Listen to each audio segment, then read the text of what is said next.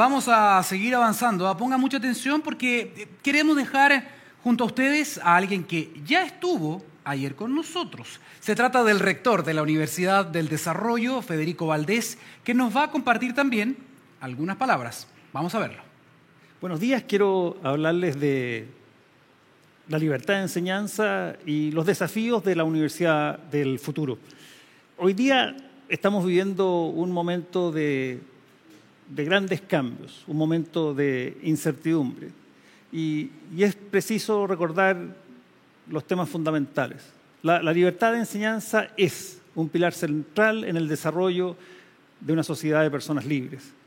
En la educación superior, esta libertad de enseñanza eh, es crucial para que se desarrollen proyectos educativos diversos. Chile tiene hoy día un sistema que es diverso.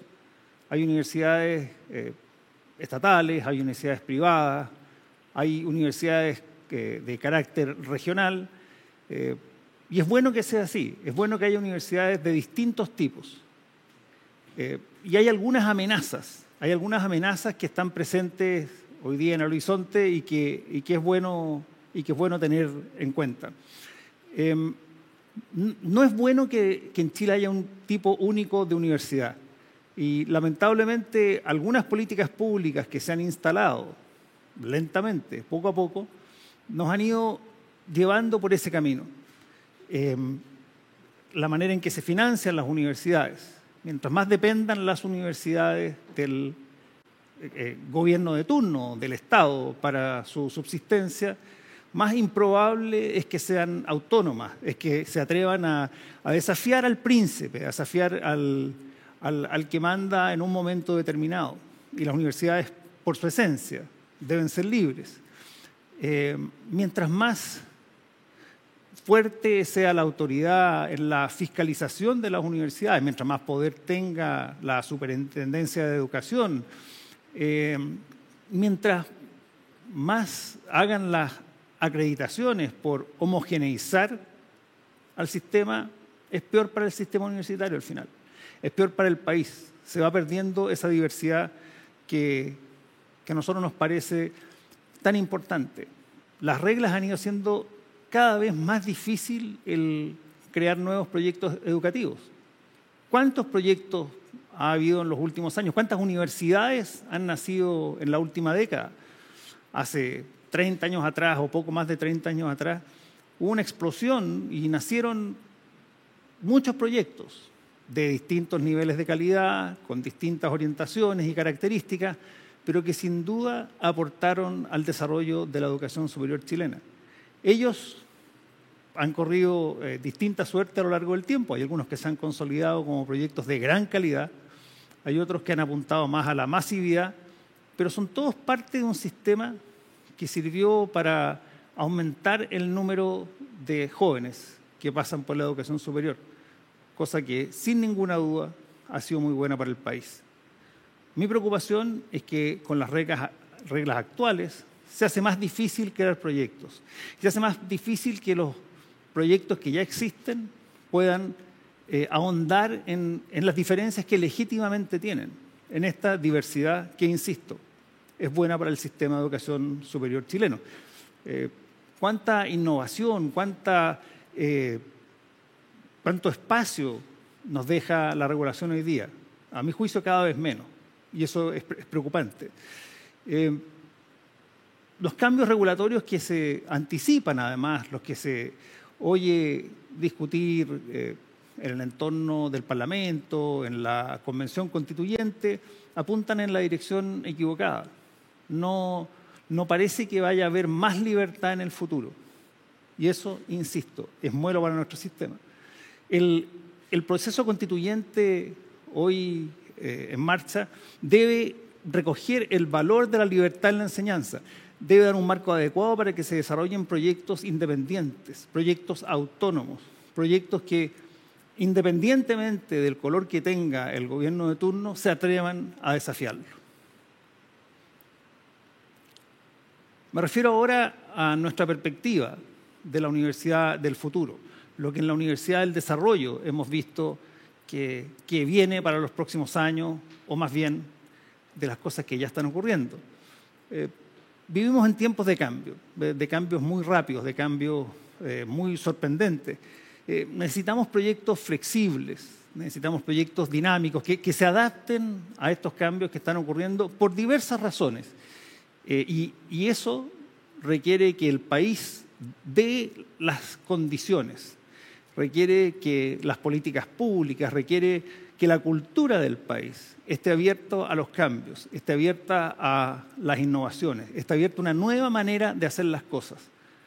En un mundo que cambia tan rápido, suponer que vamos a ser exitosos si seguimos haciendo las cosas de la misma manera, eh, la verdad es que a mí por lo menos no me convence. Eh, hemos visto una disrupción desde muchos puntos de vista en la educación superior. Lo, primero es que en, todo el mundo se están otorgando nuevos tipos de credenciales.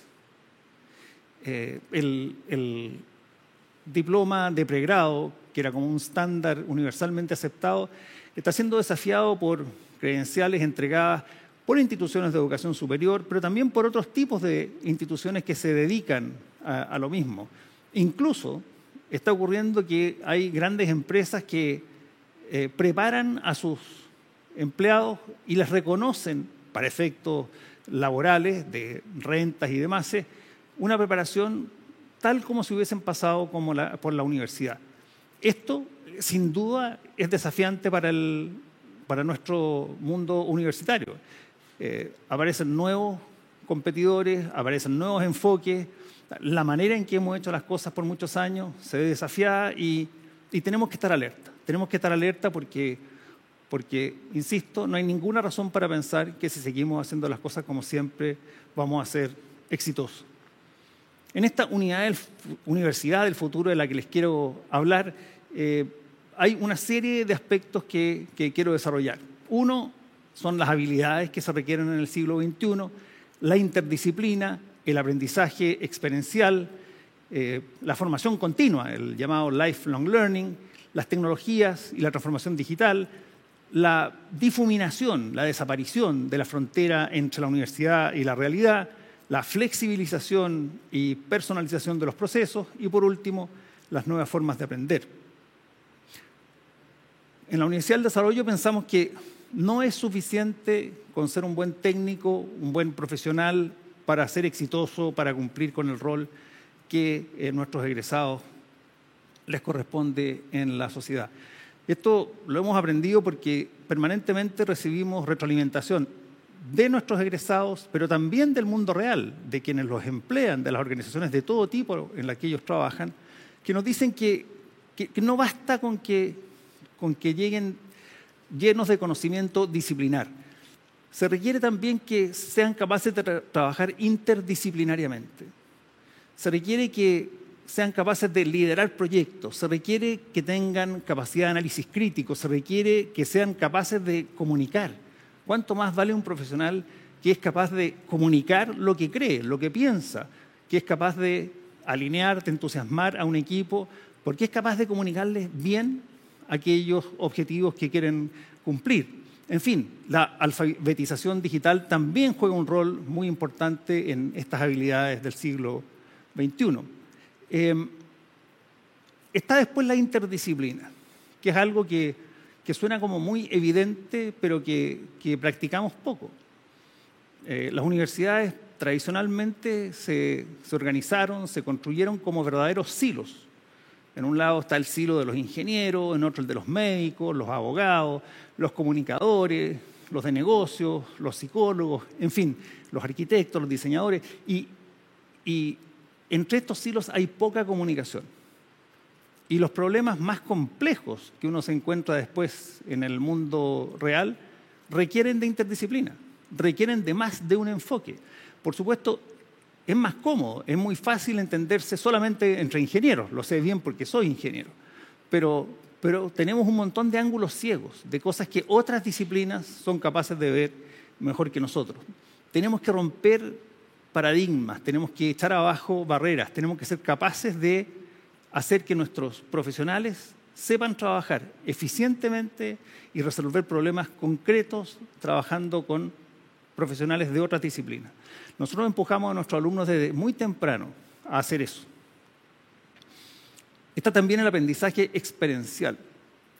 En la Universidad del Desarrollo creemos que esta idea de que la universidad es un lugar al que uno va a clase, a la biblioteca, al laboratorio, en fin, y que algún día una autoridad le entrega un título, está absolutamente pasada de moda. No, no guarda relación con eh, el, mundo del siglo XXI. Eh, pues bien, copiando un poco lo que nosotros hacemos en las carreras de la salud, que viven permanentemente en sus campos clínicos, eh, nosotros hemos desarrollado programas en que nuestros alumnos de diversas disciplinas tienen experiencias eh, en el mundo real desde muy temprano. Esto ha resultado tremendamente efectivo para formar mejores profesionales. Está también el lifelong learning, que es como la idea de que, de que uno nunca sale realmente de la universidad. Uno adquiere conocimiento, adquiere una base durante los años en que estudia un pregrado, pero después de eso a lo largo de la vida sigue actualizándose, perfeccionándose, porque los conocimientos van cambiando, las técnicas van cambiando, eh, las habilidades requeridas van eh, siendo eh, cada vez distintas y por lo tanto el mantenerse permanentemente en entrenamiento también es muy importante. Las tecnologías y la transformación digital, esto es obviamente un tema muy amplio, pero, está claro que la tecnología nos permite encontrar nuevas maneras de entrenar a nuestros alumnos. Nos permite conocerlos mejor, nos permite, eh, utilizando una serie de formas de aprendizaje nuevas, como, como eh, la educación híbrida, como la realidad virtual, la realidad aumentada, las microcredenciales, en fin, eh, las plataformas virtuales, que nos permiten nuevas maneras de entrenar a nuestros alumnos, nuevas maneras de entregarles conocimiento y habilidades. La universidad parecía como un mundo que se salvaba un poco de esta evolución, pero la irrupción del COVID nos obligó a todos, de un día para otro, a ponernos en línea. En la Universidad del Desarrollo llevamos ya tres años desarrollando programas en Canvas y por lo tanto estamos muy bien preparados para algo que resultó muy disruptivo, muy sorpresivo y muy terrible para toda la humanidad. Como les decía hace unos minutos, nosotros creemos que la frontera entre la universidad y las organizaciones, el mundo real, tiene que ser lo más tenue posible. Uno tiene que cruzarla de ida y de vuelta eh, casi sin darse cuenta. Eh, yo veo que en el futuro uno no va a hablar de que yo pasé por la universidad en tal época y va a tener el recuerdo del día en que egresó, el día en que terminó, el día en que se fue de la universidad. Eh, yo espero que, que los profesionales del futuro estén acostumbrados a entrar y salir de la universidad permanentemente, que este, este, esta dinámica de formación no se acabe eh, con los años. Esto en cuanto a la libertad de enseñanza y lo que en la Universidad del Desarrollo vemos que es la universidad del futuro. Quiero unas reflexiones finales, muy brevemente. Eh, la manera de aprender las tecnologías, la ciencia, eh, están cambiando muy rápido. Las universidades, no solo en Chile, en el mundo, no se han caracterizado por su agilidad para asimilar los cambios.